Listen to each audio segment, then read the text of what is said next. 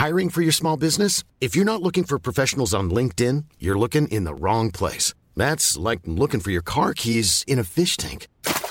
LinkedIn helps you hire professionals you can't find anywhere else, even those who aren't actively searching for a new job but might be open to the perfect role. In a given month, over 70% of LinkedIn users don't even visit other leading job sites. So start looking in the right place. With LinkedIn, you can hire professionals like a professional. Post your free job on linkedin.com slash people today. Let's go. Bonjour à toutes et à tous, bienvenue dans le podcast La Sueur. Bonjour mon cher Rust. Bonjour Guillaume. Et bah, énorme news, énorme news. Nathan Diaz is back. Il est de retour. Ouais. Alors là, clairement, personne ne pouvait s'attendre à ça. Pourquoi? Parce qu'il affronte Leon Edwards le 15 mai prochain, UFC 262, co-main event, premier co-main event de l'histoire de l'UFC en 5 rounds qui n'est pas pour le titre. Et donc à Houston, Toyota Center, co-main event du main event Michael Chandler contre Charles Oliveira pour la ceinture lightweight. Ça va être complètement dingue, mais maintenant on lance directement le générique.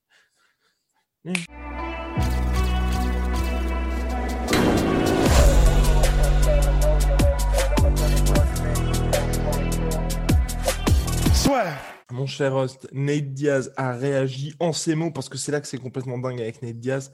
C'est, bien évidemment, on va rentrer dans le du sujet ensuite avec le combat, mais c'est là, tout le monde l'a fermé. C'est Nate Diaz qui a annoncé le combat.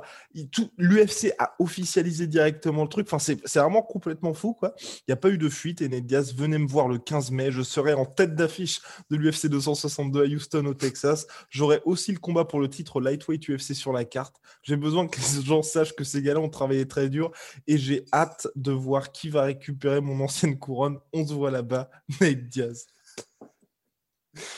Tu vois, c'est là où c'est exceptionnel, c'est qu'on peut dire ce qu'on veut. Et euh, ça, je pense que c'est de moins en moins les gens qui disent euh, mais il est trop stupide, etc. En vrai, je pense que les gens commencent à se rendre compte que pas du tout. Mais faire des moves comme ça, c'est au-delà des call-outs euh, mais parfaitement calibrés à la fin de ces combats pour avoir Masvidal, pour avoir Connor qui marche à chaque fois. Bah là, c'est pareil. Des petits tweets comme ça, en vrai, tu calmes, tu calmes tout le monde en fait, parce que ça fait du buzz, parce que ça donne de la visibilité, à l'événement, et parce que toi, bah, ça te fait revenir dans le mix comme si tu en étais presque jamais parti, quoi. C'est, honnêtement, c'est incroyable. C'est que des, que des power moves euh, pour Nate Diaz, quoi. Non, mais ce qui est dingue, ce qui est vraiment rendez-vous compte, Rust a, tellement raison. On dit souvent, Nate Diaz est beaucoup plus intelligent qu'il n'en a l'air parce que l'UFC travaillait en début d'année sur un combat lightweight pour Nate Diaz. Dana White, donc le président de l'UFC, teasait le truc en mode ça va être quelque chose de cool. Nate Diaz qui tweet en mode moi jamais je redescends dans cette catégorie, je les ai tous battus, c'est moi le champion. Donc là, on a un mec qui a fait deux combats en welterweight. Donc un combat en welterweight face, donc en 2019, l'année de son retour, alors que ça faisait trois ans qu'il n'avait pas combattu. Il restait sur deux combats contre Conor McGregor en 2016, une victoire, une défaite. Là, il revient. Il bat Anthony Pettis en welterweight, donc Anthony Pettis, lightweight naturel. Il perd contre Jorge Masvidal pour le titre de BMF. C'est lui qui voulait le combat. C'est l'UFC qui organise, qui crée cette ceinture pour lui. Il perd par TKO, donc arrêt des médecins, même s'il était complètement dominé dans le combat. Et là, donc Nate Diaz, qui revient deux ans plus tard, il affronte le mec qui est troisième, troisième de la catégorie welterweight. Donc, si vous voulez, le, le- le gars, en fait, c'est comme si il n'avait pas perdu, si vous voulez. Et là, en cas de victoire, il sera à ça du titre. Enfin, c'est- non, mais c'est c'est complètement délirant. Mais tu sais que c'est marrant parce que tout à l'heure, du coup, euh, on s'est dit, euh, vas-y, bah, on le fait maintenant, le podcast, etc. Et tu m'as dit, bah attends, laisse-moi 15 minutes parce qu'il faut vraiment que je travaille le truc et tout. tu sais que sur ces 15 minutes, personnellement, en fait, j'ai passé 10 minutes à rechercher sur Google une expression qui voulait dire euh, un truc, mais genre, tu sais, extraordinaire et hyper rare, en fait. J'ai même pas trouvé, euh, d'ailleurs. Donc, j'ai le loup blanc, ça n'a rien à voir, etc. Mais juste pour, pour, pour mettre le- le- l'emphase sur à quel point est-ce que ce mec-là est spécial, en fait. Parce qu'il n'y a que des gars comme Nate Diaz qui sont capables de faire ça. Le mec n'est même pas champion, il n'est même pas ancien champion. C'est complètement fou. Mais, mais c'est-à-dire qu'il a une telle traction médiatique et il est tellement légendaire, quoi qu'on en dise, il est légendaire dans le paysage MMA que littéralement n'importe qui en lightweight et en welterweight serait prêt à abandonner.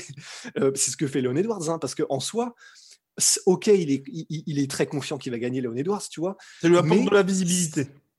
Exactement. Et c'est pour ça que pour Leon Edwards, c'est parfait. Mais n'empêche que il prend un mec qui est, je sais, il est même pas classé en welterweight, euh, Diaz. Il prend un mec qui est même pas classé, donc après Ramzat qui était pas classé, il prend un autre mec qui est même pas classé en tant que Nate Diaz. Sauf que, bah, de la même manière que Ramzat, voire même encore plus, euh, il va prendre un gars qui, tout ce dont il a besoin, Léon Edwards, c'est de la visibilité, c'est de l'attraction médiatique. Alors là, avec Nate Diaz, en plus en 5 rounds, en plus ça va être un combat que les gens vont presque encore plus attendre que le combat lightweight. C'est tout bénéf. Honnêtement, c'est génial pour, la, pour Léon Edwards. C'est meilleur move possible. Mais c'est quand même dire à quel point Ned Diaz, c'est un éléphant rose. C'est ça, ça n'existe pas dans le paysage MMA des gars comme ça. C'est et en 5 rounds, c'est le ticket de et en 5 rounds. Parce que ça c'est dingue parce que ça veut vraiment dire que l'UFC et ils sont bon, on a quand même envie que le mec gagne, on a quand même envie que Ned Diaz gagne, donc on fait ça en 5 rounds. Première fois dans l'histoire. Enfin, clairement, moi, le plan à la base de l'UFC, c'était de faire ce premier co-main event en 5 rounds, donc pour un combat qui n'est pas pour le titre, pour Colby Covington, Jorge Masvidal. C'est quand il y avait ces discussions entre les deux. Et là, sportivement, ça avait du sens parce qu'effectivement, c'est quasiment un combat pour le titre, si vous voulez. Mais là, il faut, pas. Donc, non, c'est complètement. Non, mais c'est. Ouais, tu te retrouves en fait, bah, parce que quand même, c'est vrai que bah, ok, c'est Ned Diaz, il n'est pas classé en welterweight, et ok, sa dernière victoire en welterweight, c'est Anthony Pettis, qui est en ancien euh, lightweight slash featherweight, mais il n'empêche que, ben, déjà, je suis d'accord avec toi. Je pense que l'UFC fait ça parce qu'ils savent qu'en mettant 5 rounds, ils augmentent les chances de victoire de Ned Diaz, et ils le savent, ils s'en sont particulièrement conscients. Et, déjà, un, de victoire, et deux, de combat euh, spectaculaire parce que c'est vers les derniers rounds où ça risque d'être euh, plus spectaculaire si ça va jusqu'en les derniers rounds. Et c'est vrai qu'en plus de ça, c'est quand même un combat qui, bah, quoi qu'on en dise, euh, est important pour le paysage welterweight. Parce que Nate Diaz, ok, il n'est pas théoriquement, euh, il n'est pas dans la course. Enfin, c'est le truc le plus surréaliste du monde, ce serait Nate Diaz versus Kamar Ousmane. Tu vois, ça n'aurait aucun sens. Mais n'empêche que ce combat-là, c'est entre le numéro 3 et un mec qui est une légende. Donc, ben, c'est un combat qui est extrêmement important. Et donc, c'est vrai que un 3 rounds pour un combat comme ça, ce serait presque, ça aurait été bizarre, quoi. Et, euh, du coup, non, ça, ça, a vachement de sens. C'est, encore une fois, quand même, c'est stylé que l'UFC le fasse, tu vois. honnêtement, on peut, ça, on, pourra jamais leur reprocher le fait qu'ils prennent des risques et qu'à chaque fois, ils sont vraiment, ils sont sur la brèche, l'UFC. Ils veulent toujours être les gars qui ont les dernières meilleures idées. Et ça, c'est génial. Ils l'avaient fait à la base avec sur la brèche. Toujours sur, la, brèche. Bah, D'ailleurs, on peut aussi rappeler, le, tu sais, euh, parce que c'est à chaque fois, ça se fait petit à petit. Le premier combat qui n'était pas pour le titre en 5 rounds, c'était euh, Chris Lieben contre Mark Munoz. Et en fait, c'était, euh, ils avaient fait ça après que, en gros, il y avait eu un combat John Fitch versus BJ Penn. Ça avait fini en égalité. Et en gros, Dana White avait, et c'était en main event. Et en gros, Dana White avait dit, mais putain, enfin, c'est plus possible en fait. Les, les égalités, c'est le pire truc possible, encore pire pour un main event. Donc, il faut au moins que tous les main events, c'est-à-dire ceux pourquoi les gens payent ou regardent, soient euh, dans une configuration où ça peut se décanter au bout d'un moment, en fait. Et du coup, ils avaient mis en place les combats en synchrone, même quand ça n'était pas pour le titre. Et là, le fait qu'ils le fassent pour des combats qui sont même pas en main event, mais très intéressants et euh, particulièrement intéressants pour la course au titre dans la catégorie, dans la catégorie donnée, en vrai, c'est hyper malin. Franchement, c'est super malin. Et, c'est génial. Enfin, là, honnêtement, tout est, tout est incroyable dans ce qui se passe là. Non, c'est clair. Et puis ça, je te rejoins complètement parce que c'est vrai que maintes et maintes fois, j'espère juste que l'UFC va réitérer l'expérience. Soit tu vois, se dire que désormais pour les pay-per-view, tu vois, tous les pay-per-view, les combats qui sont comme un event et qui ne sont pas pour le titre, ils les font en 5 rounds. Ou alors, tu vois, quand il y a des incidences sur le titre, parce qu'on se souvient, moi, j'avais été très frustré de Romero Costa, tu vois, qui avait été ah seulement en 3 rounds. Enfin, il y a certains combats comme ça, tu vois, où on, les regarde, on se dit quand même, enfin, ça n'a aucun sens. Et, et ça aurait été des combats qui auraient été main event d'un UFC Fight Night. Donc, tant qu'à faire, autant les mettre en 50 tout simplement. Et tu as, raison. Tu as raison, reste là-dessus. Enfin, là-dessus, même sur énormément de choses d'ailleurs. Et par contre, par contre, bon, les gars, sportivement, c'est juste là où moi j'ai un petit peu peur. Parce que je ne vois pas Léon Edwards finir Nate Diaz, mais je le vois gagner tous les rounds. Et je le vois bien gagner tous les rounds. Et c'est pour ça que, encore, tu vois, contre Justin Gagey, j'avais un intérêt pour ce combat-là parce que certes, debout, c'était très très chaud pour Ned Diaz, mais tu vois, je me disais, au sol, il peut vraiment se passer des choses. Là, là j'ai, hein. dans, dans n'importe quel cas de figure, je me dis c'est très compliqué et finalement, le seul. Le seul endroit où j'ai un petit peu d'espoir pour notre cher Nedia, c'est le fait que ce soit en 5 rounds. Mais là encore, Léon Edwards, il n'y a aucun moment où il nous a montré que le mec plongeait complètement. Bah c'est là le problème. c'est que. c'est là le problème. c'est qu'on sait que, bon, au moins, Ned Diaz, ça, c'est un truc qui est absolument certain, c'est qu'il fait partie de cette, de cette euh, catégorie de combattants qui jamais, jamais n'abandonnera. Jamais, jamais, jamais. Les seuls moyens, euh, si tu ne le finis pas, de terminer un combat avec Ned Diaz, c'est l'arrêt des médecins, tu vois, comme si c'était passé avec, euh, avec Masvidal. Donc, c'est au moins quelqu'un qui, euh, au quatrième ou cinquième round, tu sais, tu n'es jamais euh, à l'abri de. Euh, il arrive à un moment donné, tu sais, comment, comment s'appelle-t-il Léon Edwards fait une erreur ou commence à prendre un peu trop la confiance et genre fait l'espèce de lazy jab ou un truc ou une entrée un peu flemmarde. Et Ned Diaz le touche une fois. Hiring for your small business? If you're not looking for professionals on LinkedIn, you're looking in the wrong place. That's like looking for your car keys in a fish tank. LinkedIn helps you hire professionals you can't find anywhere else, even those who aren't actively searching for a new job but might be open to the perfect role. In a given month, over 70% of LinkedIn users don't even visit other leading job sites. So start looking in the right place. With LinkedIn, you can hire professionals like a professional. Post your free job on linkedin.com slash people today. Le touche de fois et en mettant la pression, c'est on ne sait jamais, ça m'étonnerait beaucoup, mais on ne sait jamais, il peut créer un espèce de, de, synergie, une espèce de, cinétique, pardon, euh, un, un, momentum. Putain, je suis vraiment un, salopard de, gars qui fait que les anglicismes, mais euh, enfin synergie non. Mais voilà, il peut, il peut vraiment, tu sais, il peut, il peut créer quelque chose au quatrième, au cinquième round quand lui est encore relativement frais si il ne s'est pas fait euh, dégommer les jambes ou euh, le bide avec des middle kicks, ce qui est fort probable. Qui est possible, très, pro, très probable, très possible. Mais il y, a ça, il y a le fait qu'il n'était jamais à l'abri, qu'il te touche bien et qu'en gros, euh, comme lui est encore frais, que toi, tu as travaillé, tu as travaillé, tu as travaillé. Parce que s'il met la pression, Nate Diaz, tu es quand même obligé de travailler pour, euh, en gros, soit rester à la distance que toi tu veux, soit euh, bah, avec des middle, avec des low kicks, avec des, clinches et des désaxages, un peu vraiment en mode, en Muay Thai comme Leon Edwards sait aussi bien le faire.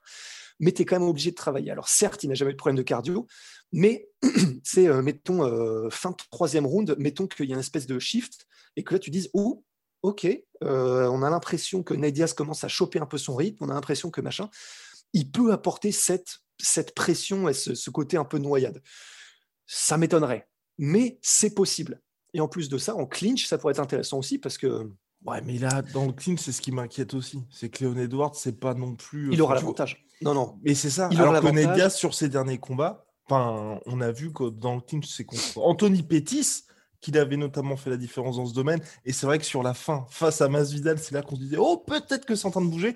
Là non plus, il n'aura pas ça sur lequel il peut se reposer. Enfin, c'est pour ça que pour moi, c'est terrible pour lui. À part se dire que Leon Edwards est troisième et donc en cas de victoire. Euh, en fait, je pense que c'est vrai que ce qui, ce qui rassure par rapport à ça, c'est que Leon Edwards n'est pas un vrai finisher.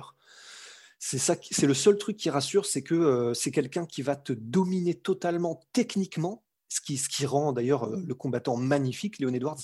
Mais c'est pas quelqu'un où tu te dis, euh, c'est pas un Geji en gros, c'est pas un mec qui va te détruire. C'est, l'avantage qu'a Léon Edwards, qu'a Ned Diaz en fait, c'est qu'il sera toujours dans le combat, je pense. J'aime trop notre truc. Donc l'avantage qu'a Ned Diaz, c'est, qu'Edwards va pas le finir en un seul coup. Ça, c'est. non, mais tu vois, il y a. Non, mais sportivement, c'est compliqué. Hein. Ouais. Ouais. C'est sportivement, c'est très compliqué, c'est clair.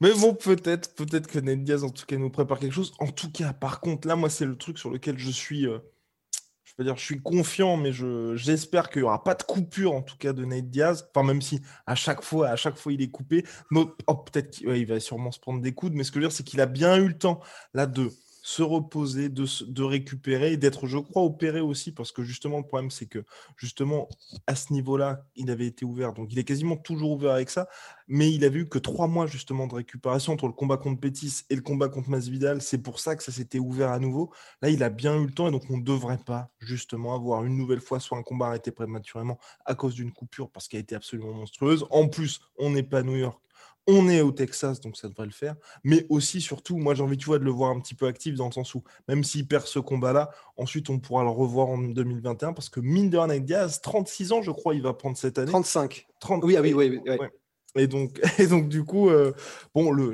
le temps presse. Mais voilà. Mais en tout cas, ce qui est assez impressionnant, c'est de te dire que l'UFC a vraiment envie de le garder dans le mix. C'est. Ah, bah, complètement. Mais c'est. C'est là où c'est incroyable. C'est que tu vois, on a fait un podcast hier sur John Jones versus l'UFC en disant que l'UFC, euh, bon, bah, ok, il s'intéresse euh, probablement qu'à ce que tu peux rapporter, mais il ne te montre aucune considération, etc. Même quand tu es euh, potentiellement le GOAT, bah, il te traite un petit peu avec le moins d'égards possible, etc. au niveau de la paye. Et d'un autre côté, à côté de ça, eh ben, il y a des mecs comme Nate Diaz, parce que c'est quand même une fleur qui font un Nate... Alors non, c'est pas, pas du tout une fleur qui font un Nate Diaz, dans le sens, il s'y retrouve. Mais pour et surtout qu'il y a la billetterie. Et surtout qu'il y a la billetterie pour cet événement-là. Oh Ah oui, j'avais pas pris ça en compte. Eh ouais, d'accord. Ah bah voilà, tout est là aussi. Tiens, tiens, tiens, tiens, tiens, tiens. Et c'est vrai qu'avec un main event qui est très intéressant sportivement, Charles Oliveira, Michael Chandler, c'est pas avec ça que tu remplis une salle de, 10 de 20 000 places au Texas. Non, c'est clair, c'est clair. Et d'ailleurs, c'est là où c'est. Alors, je ne vais pas me faire des amis hein, en disant ça, je pense, mais euh, c'est là où c'est ouf. D'ailleurs, c'est que tu vois, là, tout de suite, maintenant, là, Oliveira versus Chandler, je ne sais pas dans quel état de forme arriverait Nate Diaz, mais stylistiquement, euh, il aurait ses chances contre les deux, je trouve. Ouais. oh, t'imagines, t'imagines le, le braquage à la Nate Diaz. Semaine du combat, il y a un des deux gars qui se blesse. Nate Diaz qui remplace en short notice, le mec devient champion lightweight. Non mais là, parce que, rendez-vous compte, là on a donc déjà, y a ça c'est potentiel. enfin, honnêtement, c'est hautement improbable, mais c'est possible. L'autre truc qui est possible et qui est encore plus probable, c'est qu'il est là. Enfin, faut quand même que les deux gagnent leur combat, mais on peut avoir la revanche pour le titre BMF et UFC pour le titre welterweight. Attends, j'ai pas compris. Bah parce que Masvidal, si Masvidal bat Kamaru Usman et que Ned oh. Diaz bat Leon Edwards, oh, t'imagines? Ce oh, serait n'importe n'importe quoi, mais pour le coup, les mecs auraient à chaque fois gagné contre un mec légitime. Oh la vache Là, je pense qu'effectivement, on est dans un univers parallèle, euh, une chance sur un milliard. Mais si jamais ça arrive, bah déjà l'UFC est aux anges. et euh, ce serait tellement fou. Et les fans y gagneraient. Alors, je, sais que c'est dur ce que je dis parce qu'il y a énormément de fans de Ousmane aussi, hein. mais euh, pas autant que de fans de Masvidal, je pense, pas autant que de fans de Nate Diaz. Et Ousmane, euh, enfin, Camaro, oui, euh, putain. Tu vois, c'est à, cause de, Fernand, du coup, parfois je confonds du coup les prénoms et noms de Camaro Ousmane. Donc son prénom, c'est Camaro. Mais après, ouais, euh, je pense qu'il doit y avoir quelque chose avec ça parce que Fernand et Francis disent Ousmane Camaro. Donc peut-être que tu Parce que après, je. Parce que le prénom de le prénom de Ousmane Nurmagomedov, du coup, c'est Ousmane. Ça se trouve, c'est plus commun en tant que prénom. Peut-être. Mais après, ouais, ah, je sais pas. Sachant que comme euh, Fernand et euh, Francis connaissent personnellement Kamau Ousmane, il y a peut-être un truc, tu sais, dans les translations ou un truc comme ça que ah. je, ne sais pas. Enfin, en tout cas, ce qui est sûr, c'est que. Oui. Euh, ouais. Avançons un petit bah... Kamar Ousmane, du coup, il n'est pas aussi. Il n'est pas aussi important pour, entre guillemets, pour le monde du MMA, dans le... mais dans le sens il ne vend pas autant, il n'est pas, pas, autant connu auprès des fans que euh, des Roremas Vidal ou des Ned Diaz. Donc, euh, pour, entre guillemets, les fans globalement, en fait, vraiment tout à fait globalement de MMA, bah, ce serait probablement plus intéressant pour l'UFC, donc, que ce soit euh, Masvidal et Ned Diaz, quoi. Bon, bah voilà. tu t'assures un pay-per-view, mais monstrueux, monstrueux tout simplement. En tout cas, euh, personnellement, moi je pense que ça va être le plus gros test de la carrière de, de Ned Diaz. J'ai presque envie de dire même devant Jorge Masvidal, parce que là on a vraiment un mec qui un, qui a un vrai, vrai welterweight.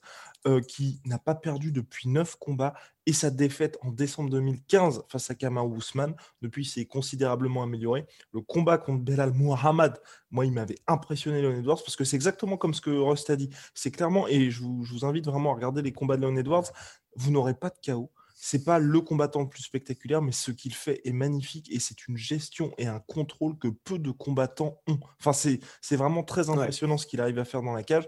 Et voilà, c'est le problème, c'est quoi? C'est peut-être pas vendeur par rapport à des mecs comme Francis, par exemple, mais ce que lui apporte, c'est vraiment, euh, c'est somptueux, tout simplement. Donc voilà, euh, très compliqué pour Ned sportivement. N'hésitez pas en commentaire à nous dire les, les pistes que vous avez pour Ned Diaz. On lui transmettra bien évidemment parce que Rust, oui, oui, oui. Oh, Rust, est un copain, vous savez. Bref, il y, a des petites échanges Californie, euh, Californie-Angers qui se font euh, dans certains conteneurs. Bref. en tout cas, big shout out à My Sweet Protein. Moins 20% en plus des 70% sur My Protein. En plus, Rust va être ravi parce que la commande vient d'être passée et tout, tout a été commandé, mon cher Rust. Tout a été commandé. Donc là, oh, les, cookies, les, les, barres protéinées et tout là. Exactement. Regardez, je vis pour ce sourire-là. Je vis pour ce sourire-là. Donc voilà. Hum, donc Rust va bientôt se transformer en Rust. Il y avait Cyril 3.0, il va y avoir Rust 3.0. Vous n'êtes pas prêts. Vous n'êtes pas prêts. Et je commence également le teasing. Il y a eu là, ces dernières semaines, sur la sueur, donc euh, Pauline de Game, les contes du père Rusty, et là, quelque chose de nouveau se prépare. Même moi, même moi, même moi, j'ai hâte. J'ai hâte de voir ça parce que visuellement, je vous dis, ça va être, ça va être quelque chose. Ouais, mais ouais, bon, on va, ouais, on espère que ça se passera bien, disons. on espère que ça se passera bien, effectivement. Allez, et puis Big Shout à Venom, moins 10% sur tout Venom, avec le code la sueur. Absolument.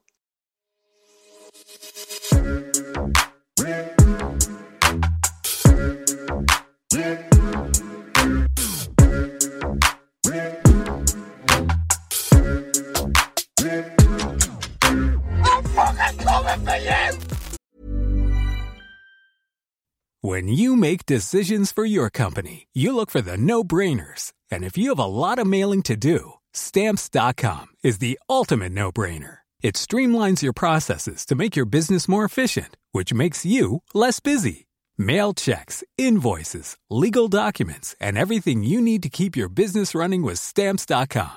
Seamlessly connect with every major marketplace and shopping cart Schedule package pickups and see your cheapest and fastest shipping options from different carriers. With rates up to 89% off USPS and UPS rates. And with the Stamps.com mobile app, you can take care of mailing and shipping wherever you are. Make the same no brainer decision as over 1 million other businesses with Stamps.com. Sign up with Code PROGRAM for a four week trial, plus free postage and a free digital scale. No long term commitments or contracts. That's stamps.com. Code Program.